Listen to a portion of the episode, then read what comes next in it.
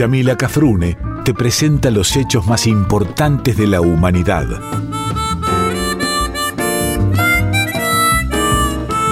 Por Folclórica 987 escuchás Contame una historia.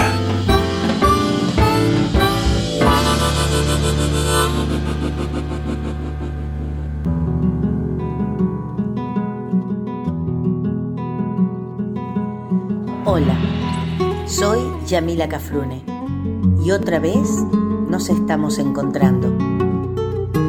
Vos desde tu casa y yo desde la folclórica de Nacional.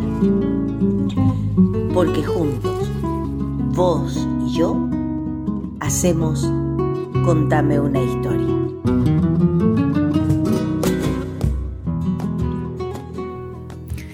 Hola queridos y queridas amigas, nuevamente con ustedes compartiendo otro Contame una historia.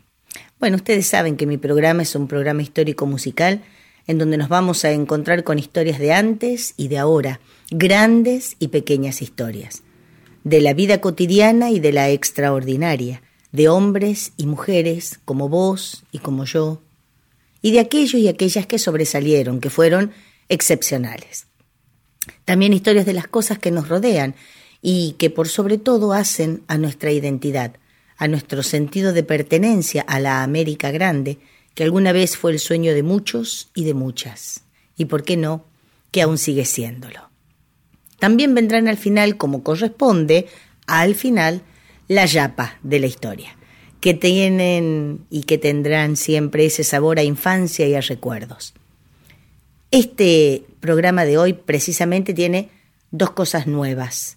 Una que es el premio quien, ganó el mate con la bombilla. Y en segundo lugar, el final, que ya van a ver. Dicho esto como presentación, vamos al primer bloque de canciones del día de hoy.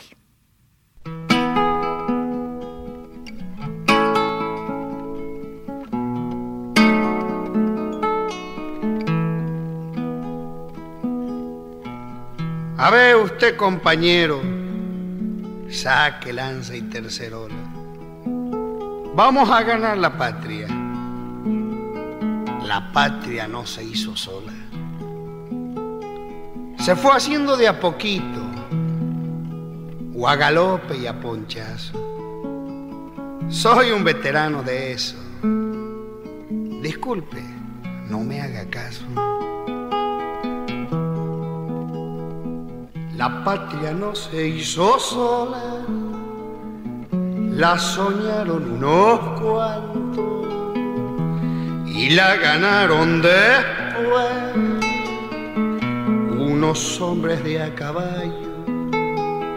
Se despertó como libre un 25 de mayo y luego en el Tucumán sin dueño nos declara. La patria nos hizo sola, si quiere le voy contando.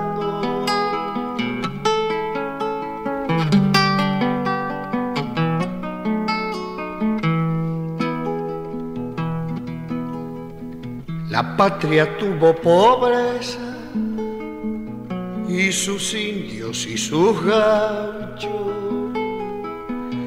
Tuvo yeguada salvaje y campos sin alambrado. Tuvo quien la defendiera, peleando y montonereando, y supo bien acriollar los que la poblaron, le queda quien la defienda. Yo digo es por si acaso.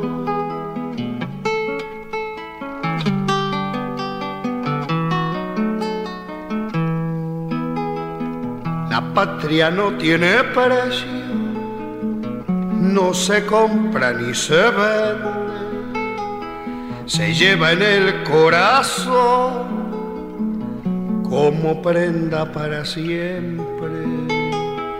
Ella sabe pedir cuenta cuando levanta la frente, que no la invoquen en vano los hombres ni las mujeres. La patria no se halla sola, le conviene.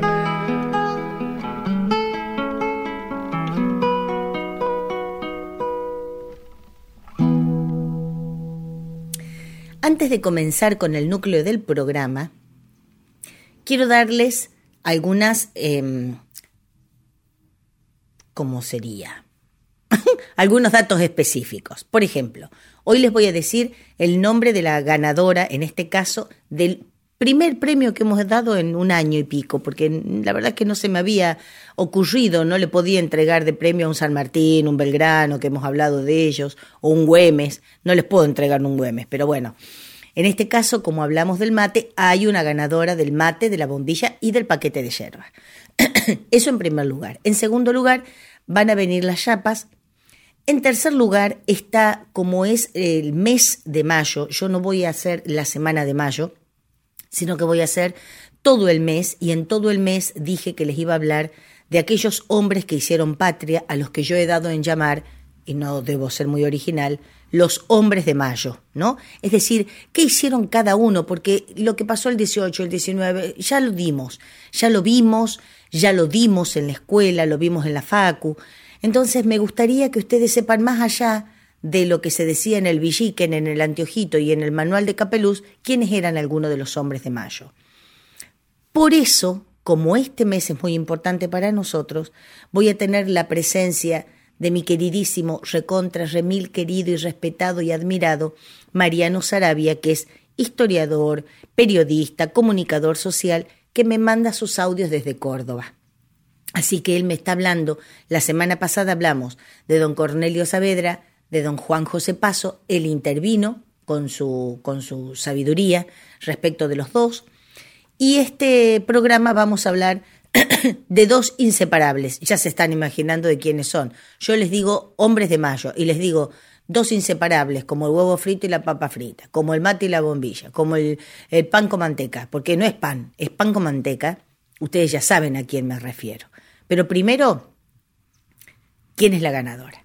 Y debo decirle a aquellos y aquellas que todavía no están en tema que cuando hablamos sobre el mate, yo pedí que me escribieran, perdón, y me contaran sus propias historias con este maravilloso compañero de diversos momentos. Bueno, una de las personas que me llamó y que me escribió, mejor dicho, es la señora Marcela del Abasto, cuyos tres últimos números de DNI son 928. No puedo decir nada más. 928 Marcela del Abasto. Bueno, felicitaciones, Marcela. Ella me contaba en su mail la experiencia con sus dos abuelas. Con la abuela materna, doña María Delia Chavero, que también me dijo así como una yapita, que algo tenía que ver con don Atahualpa, que ustedes saben que el verdadero apellido de, de Donata era Chavero. Decía ella que doña María Delia Chavero, eh, cuando ella la visitaba en sus vacaciones, le cebaba mate con una cucharadita de café, cascarita de naranja, algún yuyito que sacaba de la quinta y una cucharadita de azúcar cada dos o tres mates, no muy dulce, decía ella. Sus abuelos eran de la Bulaye, Córdoba, y también me hablaba de su abuela paterna, doña Elvira Varela, de quien heredó, dice, un matecito de, plata con tres patitas. Eh, bueno, la verdad que también me, me, comentaba de que ella recibía las chapas de los almacenes, de, almaceneros del barrio. Así que Marcela a partir de la semana que viene vas a tener en la Radio Nacional el mate, la bombilla y el paquete de yerba que has ganado en buena hora. La dirección de nuestra casa, de nuestra radio, es Maipú 555. Facilísimo. Maipú 555 y podés pasar desde las 8 hasta las 7 de la tarde. Están hasta más tarde, pero yo quisiera darte hasta las 7. Y te vas con el DNI y les decís que vas a retirar el mate que me dejó Yamila Cafrune porque lo gané en Contame una historia. Les decís que yo voy a dejar dicho obviamente en la radio, así que bueno, ahí te lo van a dar. Esta fue la presentación de, de este nuevo encuentro, de este programa nuevo número 12 de este año. Así que ahora vamos a seguir como corresponde con los hombres de mayo en su segunda parte. Les había dicho que el sábado pasado hablamos de don Cornelio Saavedra y de don Juan José Paso. Ahora vamos a traer de la mano a estos dos amigos. ¿Quiénes pueden ser? Ay, qué... pero cero en historia. Domingo French y don Antonio Luis Beruti. French y Beruti. Vos no podés decir French, porque enseguida te sale y Beruti. E, es así, French y Beruti. Para el que no sepa, eran dos. Era French y Beruti. No era French Beruti, todo junto. Bueno, estos dos amigos que no puedo ni quiero separar, lo que tan bien ha unido la historia en este caso, ¿no? Hablar de French y no hacerlo simultáneamente de Beruti, o al revés, de Beruti y no hacerlo de French, es como decir pan sin manteca, mate sin bombilla, como les había dicho. Así que aquí voy a presentar primero a don Domingo French, quien nació en Buenos Aires en noviembre de 1774. Ya de adolescente compartía su tiempo entre el estudio y ayudando a su papá en el comercio porque su papá era un comerciante. En 1802, French, ubíquense, ¿no? Estamos hablando de la gran aldea, como le decían a Buenos Aires. A partir de 1802, Domingo French se transformó en el primer cartero de la ciudad de Buenos Aires, trabajo que realizó durante muchísimo tiempo. Y esto le permite conocer detalladamente a los vecinos y este dato le iba a servir muchísimo para más adelante cuando fuera uno de los rebeldes revolucionarios de la Revolución de Mayo. Qué, qué trabalenguas, ¿eh? Rebelde revolucionario de la Revolución de Mayo. Eh, fantástico. Bueno, era, se lo conocía como el entregador de pliegos y cartas. Durante la primera invasión inglesa, don Domingo French, junto a don, Martín, mm, eh, don Juan Martín de Pueyrredón, eh, organiza el cuerpo de húsares. Y fue tan, tanta la valentía que demostró French que el, posteriormente designado virrey Liniers, que era solamente era eh, un militar en ese momento, cuando fue la, invasión inglesa, lo nombra teniente coronel en 1808. Y con ese grado de teniente coronel va a formar parte o toma parte de la Revolución de Mayo, donde obviamente se lo recuerda como uno de los participantes más apasionados, todos y todas los recordamos más que como el teniente coronel Domingo French, lo vamos a recordar como una de las personas que repartía las cintitas argentinas, cintitas celestes y blancas, que no eran celestes y blancas, pero así nos hicieron creer en la, en la primaria, ¿no? Yo salía de, de uno, no me acuerdo de cuál de los dos salí con galera, representándolo a uno de los dos, repartiendo las cintitas argentinas, en una escuela en Salta cuando yo vivía allá. Dicho esto de don Domingo French, vamos a un nuevo bloque de canciones.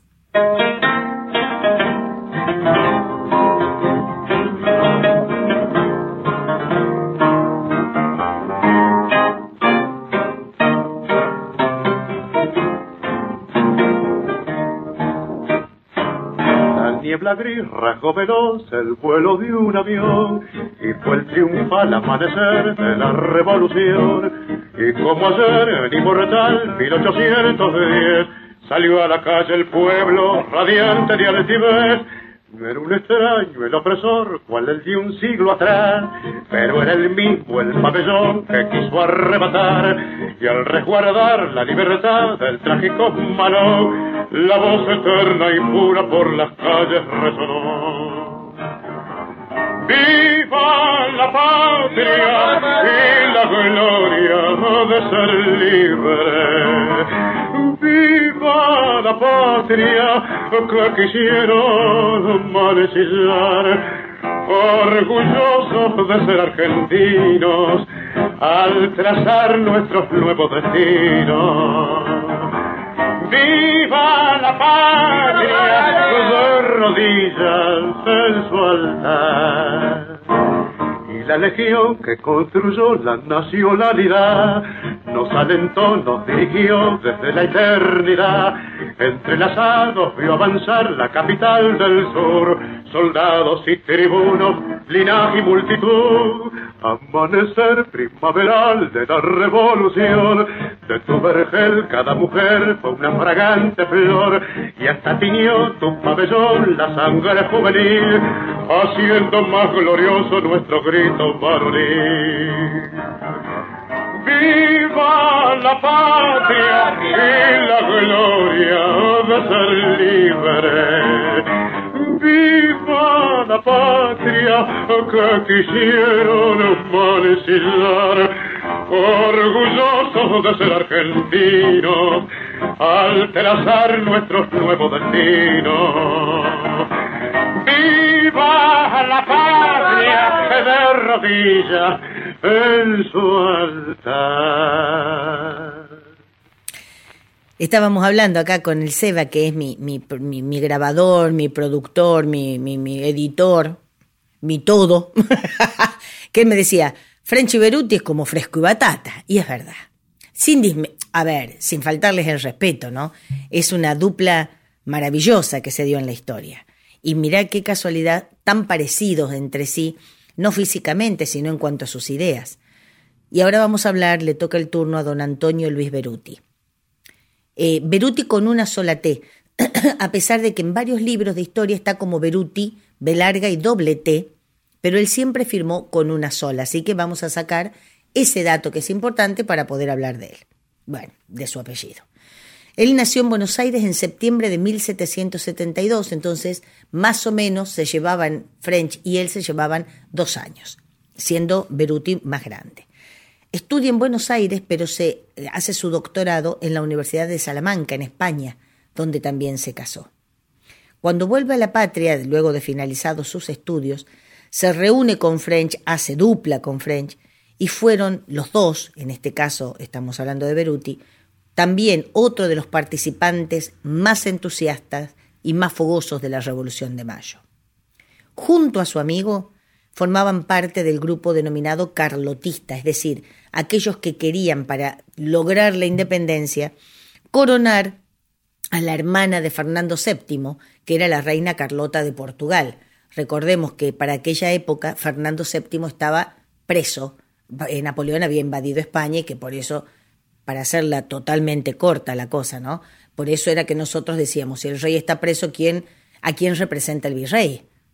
A nadie. Entonces saquemos el virrey y nos, nos, este, gobernemos nosotros. Esto dicho, me llega a escuchar eh, Mariano Sarabia, me mata porque me dice, no podés sintetizar así, pero bueno, un poquito nada más. Decía que eh, French y Beruti eran carlotistas. Y ahora comienza la historia en común, porque no podía contarla por separado, de estos dos amigos. Ambos eran los que tenían el mayor contacto con los sectores populares de las orillas y de la campaña, es decir, eran los que estaban con el pueblo, más cerquita del pueblo. Según dice la historia, el lunes 21 de esa semana de mayo, en la Plaza Mayor, una gran porción de encapotados estaban con cintas blancas en el sombrero y casacas, en señal de que había una unión entre los europeos y los americanos.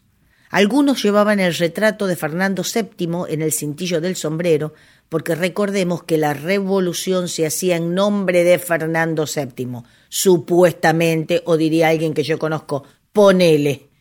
Bueno, ¿los comandaban quién? French y Beruti.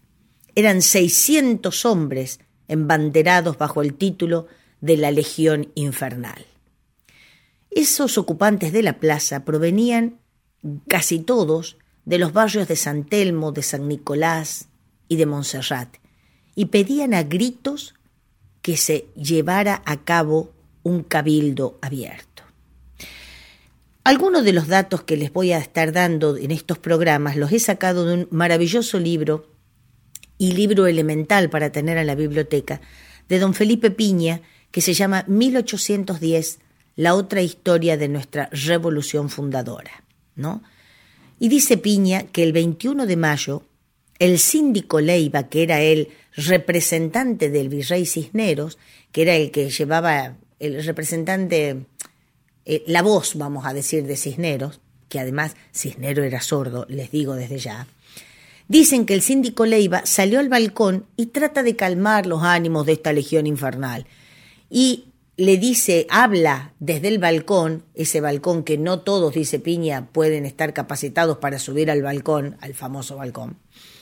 Dice que allí a la juventud rebelde le dice, se dirigía a ellos como señores y vuestras mercedes.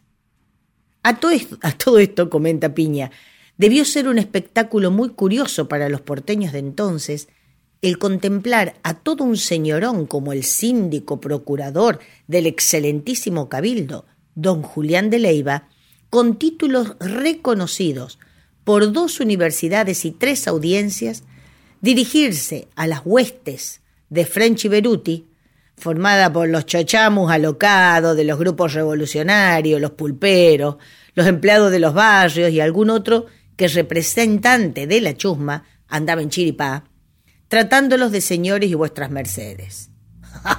no deben haber entendido, habrán mirado para atrás, habrán dicho a quién se refería este muchacho. Bueno, pero los infernales no los conformaban con halagos ni con insinuaciones. No se calmaron y pidieron que el virrey fuera suspendido. Algunos hasta pidieron, chau, fuiste. Ah, estaba que, que estuvieran tocando el arpa y no la guitarra, ¿no? Es así que Cisneros invita a la parte más sana y principal del vecindario a una sesión para el Cabildo del 22 a las 9 de la mañana sin ninguna etiqueta. Es decir, que vayan, muchachos, venga, convoca Cisneros, pero no a los de la Legión Infernal, sino a la parte más sana y principal, entiéndase los españoles, los que tenían derecho a voto, los que le iban, supuestamente, iban a serle leal a ellos, a él. Y ustedes me van a preguntar, ¿por qué Yamila nos cuenta esto si estamos hablando de Frenchy Beruti? Bueno, después de este nuevo bloque de canciones, a nuestro regreso, les cuento.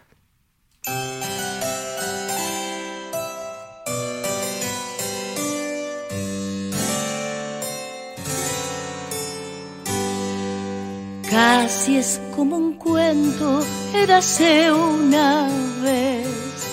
Viejo Buenos Aires de mil ocho El café de Marcos, la plaza mayor y el mismo cabildo que conozco yo. Pasa una señora luciendo su chal, va a escuchar en la misa de la catedral. Le dice una negra blanco delantal, rica mazamorra yo le haré probar. Pero ¿qué pasa? ¿Qué pasará? El pueblo todo reunido está. Pero ¿qué pasa? ¿Qué pasará? Los criollos piden la libertad.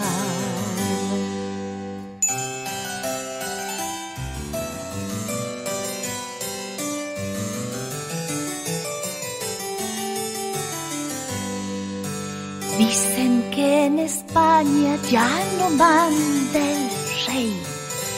Entonces preguntan, ¿qué hace aquí un virrey? No importa la lluvia que empezó a caer, el pueblo en la plaza hoy quiere saber. Cruza un caballero de galera y frac va al cabildo abierto a participar. Desde la recoba lo miran pasar y en el aire sienten que algo cambiará. Pero ¿qué pasa? ¿Qué pasará? El pueblo todo reunido está pero ¿qué pasa? ¿Qué pasará? Los criollos piden la libertad. Pero ¿qué pasa? Que ya pasó la patria nueva recién nació.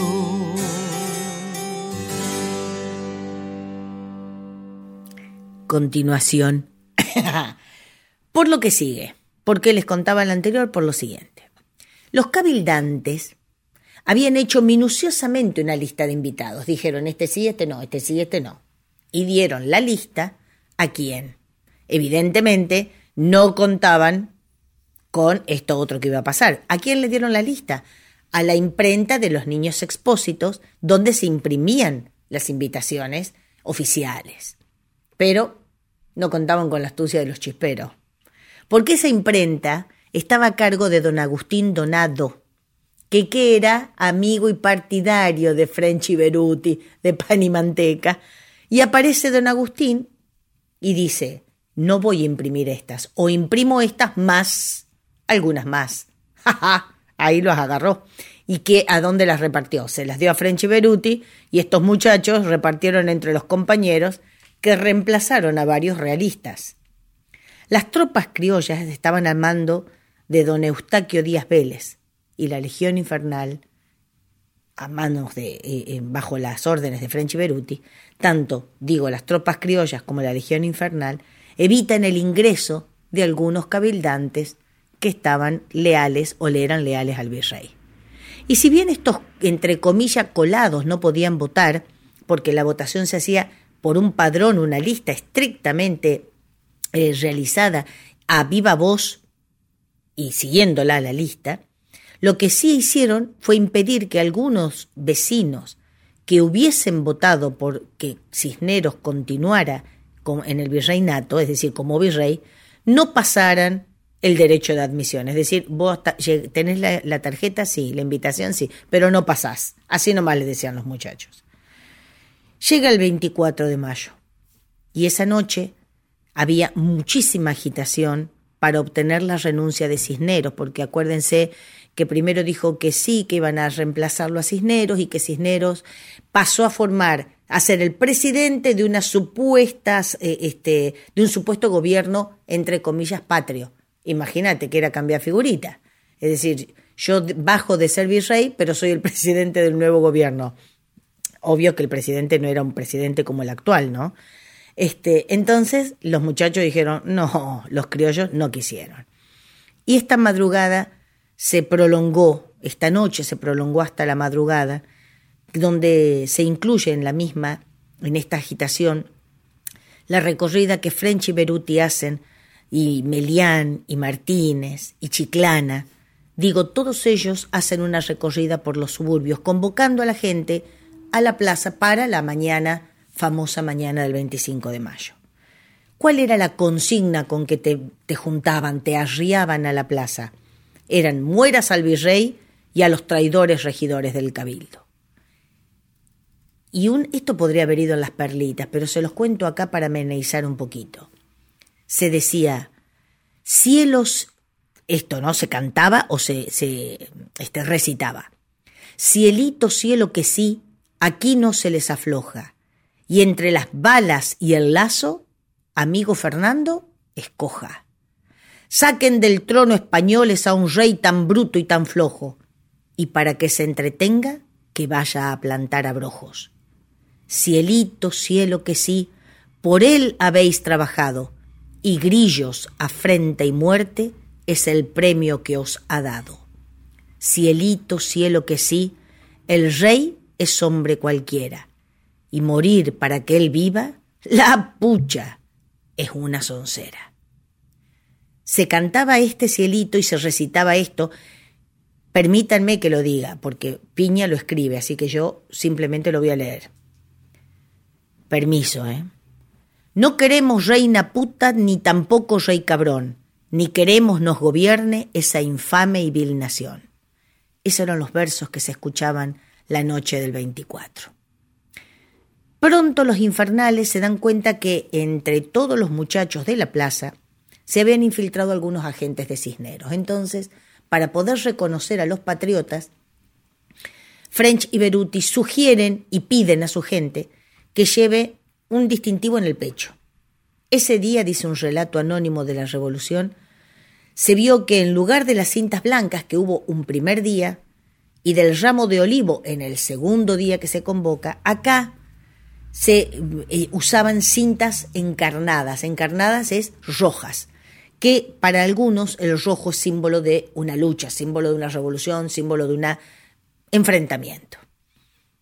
Y para concluir el relato de estos dos hombres de mayo, cuando el Cabildo del 25 retrasaba la delegación de sus facultades a los criollos, cuando el obispo Benito Lué dice cosas que le contesta la voz de la revolución, que es Castelli, que no vamos a hablar de don Castelli hoy, dice Piña que los comandantes criollos acceden a retirar parte de los bulliciosos de la plaza, que era una de las condiciones para poder eh, eh, perdón, renunciar al cargo, y le dijeron, no vamos a sacar a nuestras armas, ¿no? a nuestra gente de armas, pero vamos a sacar un poquito de gente.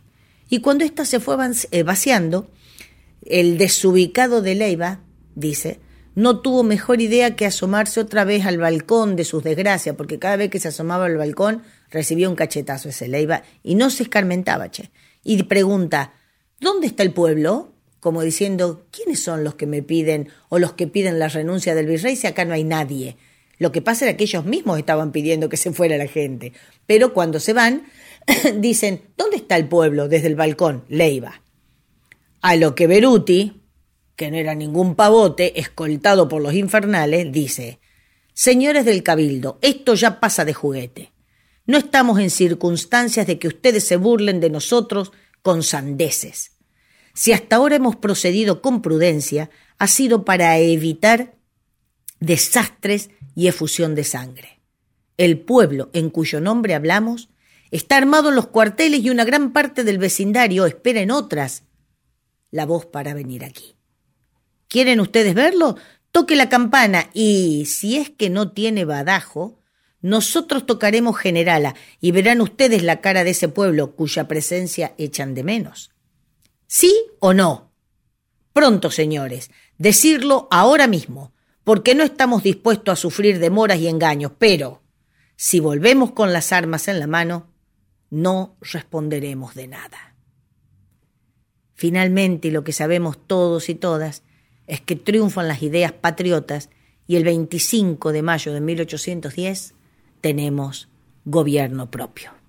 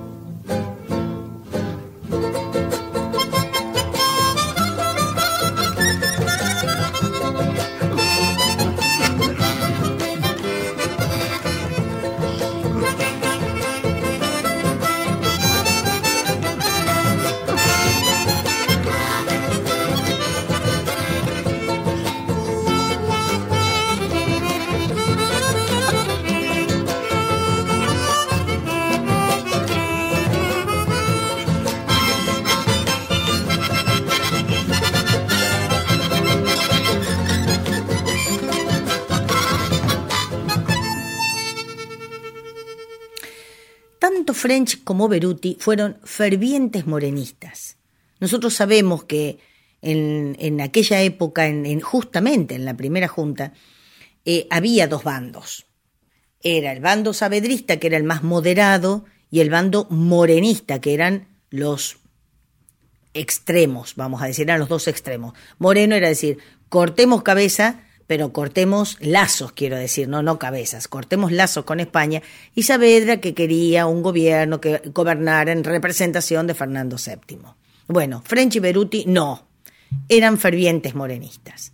Ambos fueron nombrados coronel y teniente coronel, respectivamente, del regimiento que se dio en llamar y que ellos lo formaron después de la, de la Semana de Mayo, querían que se llamara América, pero fue conocido como el regimiento La Estrella, porque los soldados llevaban en el brazo derecho una estrella. Entonces fue conocido como La Estrella. Después de muchas idas y vueltas de, que Beruti y French eran convocados, no convocados, que los mandaron para un lado y para el otro, Beruti llega a ser teniente gobernador interino de Santa Fe y de Tucumán. Esa yo no la sabía, la estudié ahora. Pero mira vos, Beruti llega a ser teniente gobernador interino de Santa Fe y de Tucumán entre 1812 y 1814. Regresa a Buenos Aires y ocupa cargos importantes como el de comandante de la Guardia Nacional, ministro de Guerra y fue nombrado segundo jefe del ejército de los Andes, que estaba al mando del general San Martín. Lucha con San Martín en la batalla de Chacabuco, con tal valentía que le otorgan una medalla. Es decir, no estamos hablando de los muchachitos que repartían cintita, estamos hablando de grandes hombres, valientes hombres. También fue el primero en izar la bandera celeste y blanca en el fuerte porteño el 17 de abril de 1815. Fue legislador entre el 1824 y 1829 y después él peleó en el bando unitario en 1841, en la batalla de Rodeo del Medio, que tiene lugar en Mendoza, lucha bajo las órdenes del general La Madrid, que venía representando a la coalición, coalición del norte. Bueno, este fue derrotado del general La Madrid y Beruti es tomado prisionero. Pero el, el jefe federal, que era don Ángel Pacheco, en atención a los servicios prestados en la Guerra de la Independencia, inmediatamente lo pone en libertad pero French, después de esa tremenda desilusión y esa tremenda derrota, fallece, ese mismo año, en 1841, en Mendoza. En cuanto a French, este era, sabemos que compartió con, que partió con Castelli. Ese era Beruti, perdón, había dicho French, yo, perdón, perdón, me corrijo ya antes de tener que hacer otro programa y corregir. Ese era Beruti. En cuanto a French, digo, Sabemos que lo acompaña a Castelia Córdoba, que te estaba contando recién, eh, Seba, donde en Cabeza de Tigre, así se llama el lugar, en agosto de 1810 tuvo la lamentable para él misión de fusilar a Liniers, de quien había sido ayudante en la primera invasión inglesa. Nosotros habíamos dicho que French participó en la primera invasión inglesa y que fue designado teniente coronel por Liniers, que en ese momento ocupaba el cargo de virrey. Bueno, French lo fusila a Liniers. Pero no porque se le ocurre, sino porque era una orden dada por la primera junta, porque Liniers se pone, se pone como leal a España, es decir, toma ese partido.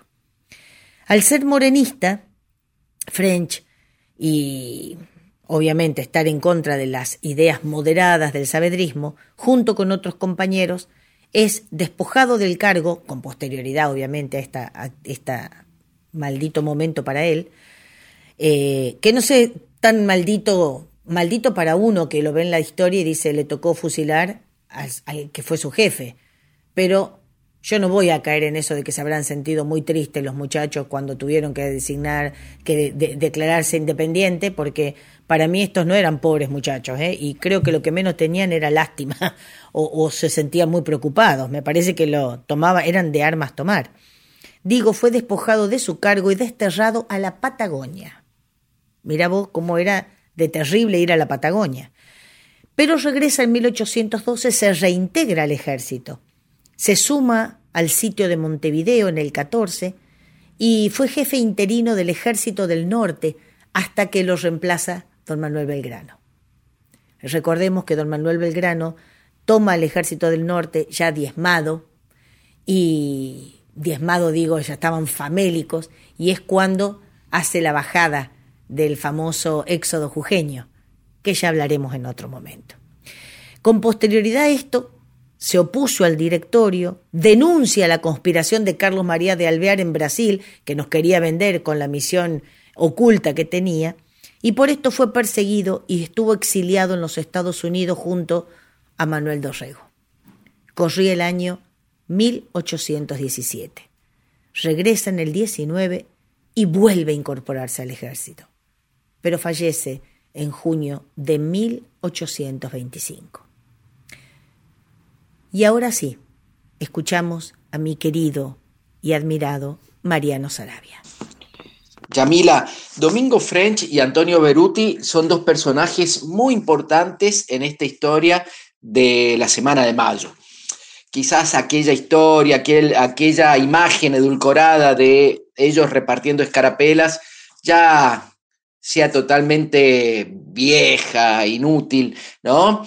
Se habla un poco más del rol que tuvieron ellos en la organización del pueblo. Por supuesto, el concepto de pueblo es muy distinto al que podemos tener hoy, pero sí es cierta, ciertas facciones o ciertos sectores de la población de Buenos Aires, ¿no? Eh, orilleros, jornaleros, eh, quizás no esclavos, pero sí eh, artesanos, pequeños comerciantes, etcétera. De hecho, ellos mismos forman parte de ese pueblo, entre comillas. Domingo French era el cartero de la ciudad de Buenos Aires, el único cartero, y por lo tanto era un trabajador, y además de ser un trabajador, ese trabajo de cartero hacía que conociera a cada habitante de Buenos Aires, o a gran parte de los habitantes de Buenos Aires. Eso le daba, eh, podríamos decir, un ascendente, un conocimiento, no solo que él conocía a la gente, sino que la gente lo conocía a él y le tenía confianza. Era eh, muy honesto y muy querido. Antonio Beruti también era un empleado estatal de las arcas del virreinato y también era, quizás podríamos decir, un trabajador. Ellos son los que van armando lo que se llamaba la Legión Infernal o los chisperos por la chispa que producían sus fusiles al disparar. En un eh, momento, justamente, em, Domingo French, el 22 de mayo, dice, soy yo y 600 más. Ellos ya desde el 21 de mayo habían juntado 600 personas que eran importantes en el momento de repartir las invitaciones para los cabildos abiertos del 22 y del 25 de mayo y también hacer un trabajo eh, sucio, si se quiere, entre comillas, de ver quién debía llegar hasta el cabildo de la ciudad de Buenos Aires y quiénes no debían llegar porque no era conveniente, porque eran quizás sostenedores del virrey Cisneros. En, esa, en ese trabajo, entre comillas, sucio, había también una protoidea de, del piqueterismo, ¿no? Del puntero político, de ganar la calle, de ganar la calle en el mejor sentido. Ellos son fundamentales incluso en, en el 25 de mayo, cuando se intentan las últimas artimañas para dejar al virrey. Eh, y ahí el que toma la palabra es Beruti, antes había sido French, ahora es Beruti, sin tener permiso de hablar, dice, si en el acto no se acepta la constitución que nosotros proponemos de la primera junta, de esta junta de gobierno, pueden ustedes, ustedes atenerse a los resultados, resultados fatales que se van a producir, porque de aquí nosotros nos vamos a los cuarteles a traer las tropas que están reunidas y ya no podemos ni debemos contener el límite del respeto que hubiéramos guardado al cabildo. Es una amenaza directa, ¿no? Y lo que está diciendo Beruti, además, es que hay dos factores de poder muy importantes, Yamila. Uno, el pueblo en la plaza, pero otro es el poder militar. Que no te imagines que es un ejército regular, son milicias, porque recordar que a, partir de la batalla de Trafalgar, España pierde el control de los mares, que lo tiene Inglaterra, por lo tanto no puede mandar más ejércitos regulares ni soldados regulares a sus colonias. Por eso la reconquista de Buenos Aires en las invasiones inglesas las hacen milicias, por eso Cornelio Saavedra, Belgrano, Chiclana, Viamonte y después también French y también Beruti van a ser milicianos, van a ser civiles devenidos en militares. Eso es eh, el poder de las armas, que también es muy importante para entender el 25 de mayo. Y por último, había un juego ahí estratégico con Belgrano. Belgrano les había dicho a French y a Beruti que si la cosa se ponía más enrarecida, si se ponía más difícil, él salía al balcón del cabildo hacía una seña con un pañuelo y esa seña indicaba que los la, legión infernal, los infernales, los chisperos, el pueblo tenía que entrar al cabildo. Por suerte no hizo falta, pero fueron fundamentales French y Beruti como mm, ejemplos o símbolos de lo que fue eh, la participación popular en esa gesta de mayo. Un abrazo.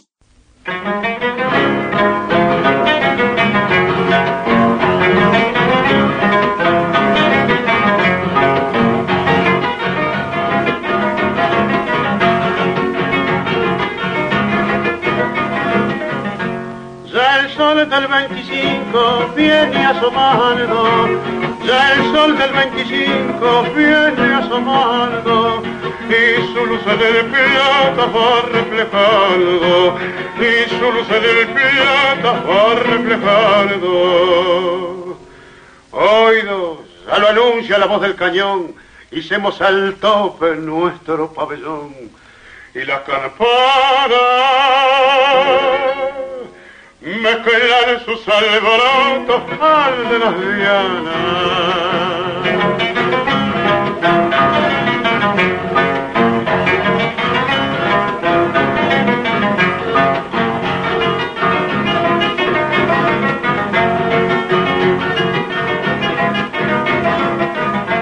Viva la patria se oye y el pelamoreo viva la patria se oye y el clamoreo y nos entra en la sangre cierto hormigueo y nos entra en la sangre cierto hormigueo al pueblo al gauchaje hace el entusiasmo temblar de coraje y hasta parece que la estatua de Belgrano se estremeciese.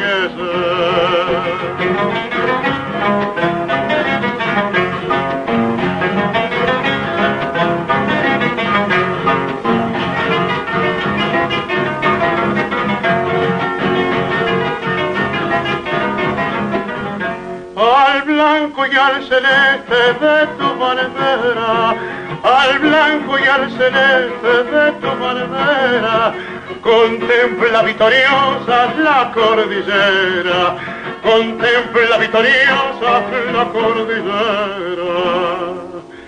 A traerte laureles cruzaron los Andes, San Martín, La Cera, Soler y otros grandes. Y ya paisanos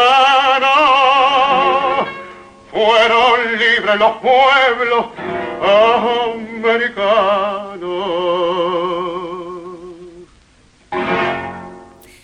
Y vienen las famosas chapitas después de la historia de estos queridos amigos French y Beruti, que van más allá del 25 de mayo. Yo quería que supieran que eran hombres de armas tomar y que no solamente habían repartido la cendita, que tampoco eran celestes y blancas, como ya les dije. Primera chapita. En la jerga popular, los muchachos que estaban eh, bajo las órdenes de French Beruti eran llamados los chisperos, porque los fusiles, por, no porque, por los fusiles a chispa que usaban. También eran conocidos como la Legión Infernal o los Manolos. Otra chapita. El 25 de mayo, cuando se discutía la conformación de la Junta de Gobierno, los infernales tenían la vista fija en el balcón del Cabildo, en ese balcón de Leiva, del síndico Leiva.